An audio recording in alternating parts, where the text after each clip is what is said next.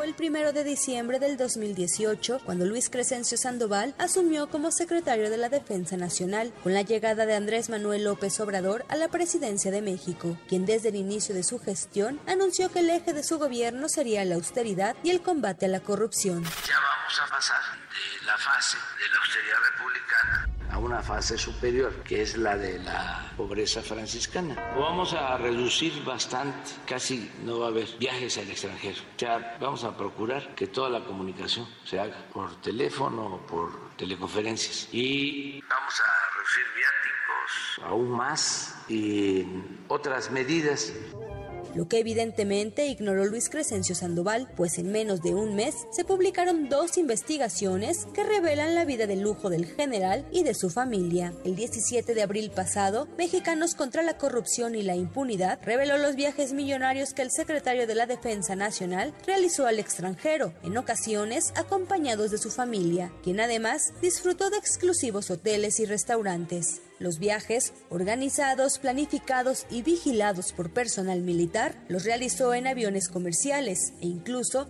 en jets del ejército a ciudades como Nueva York, Moscú, Florencia, Denver y Milán, donde incluso realizaron jornadas de shopping y hasta hubo tiempo para acudir a partidos profesionales de básquet o béisbol. Los datos fueron obtenidos luego del hackeo del grupo Guacamaya a los correos de la Sedena y hasta se revela el costo de los viajes. Por ejemplo, un viaje realizado a Rusia que incluyó una comitiva militar y al hijo del general Luis Crescencio Sandoval se destinó un millón de pesos en viáticos para una estancia del 21 de agosto al 6 de septiembre del 2021. Y a todo esto, ¿Qué dijo el presidente López Obrador?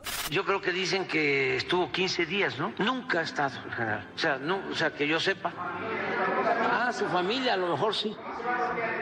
Sí, a lo mejor es su familia sí. ¿Y qué? ¿Cuál es el problema? Bueno, no, no, no, no. Bueno, y Loret de Mola.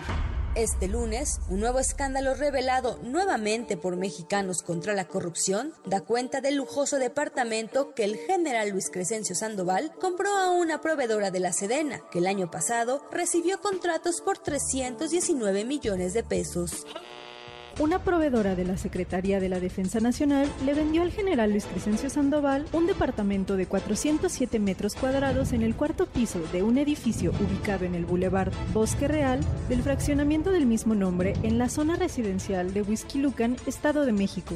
El inmueble tuvo un costo de 9 millones de pesos, según reportó el titular de la Sedena en su declaración patrimonial. Sin embargo, se pudo constatar que unos similares se ofertan hasta en 30 millones de pesos. Y es que el departamento del general no conoce de austeridad, tiene tres recámaras con baño, vista panorámica en las habitaciones, cocina equipada, terraza con vista al campo de golf, elevador, oficina y cuarto de juegos, mientras que el edificio cuenta con alberca techada, cancha de racquetball y jardines la compra de ese departamento. Da lugar no solo al conflicto de intereses, lo que estamos viendo esencialmente es un acto de corrupción. Le exigimos al general secretario que en un acto de transparencia y honestidad republicana explique. Si yo fuera rico. Ahora, el general resultó ser más fifí que la misma mafia del poder. Para la primera emisión de MBS Noticias, Diana Alcaraz sin tener que trabajar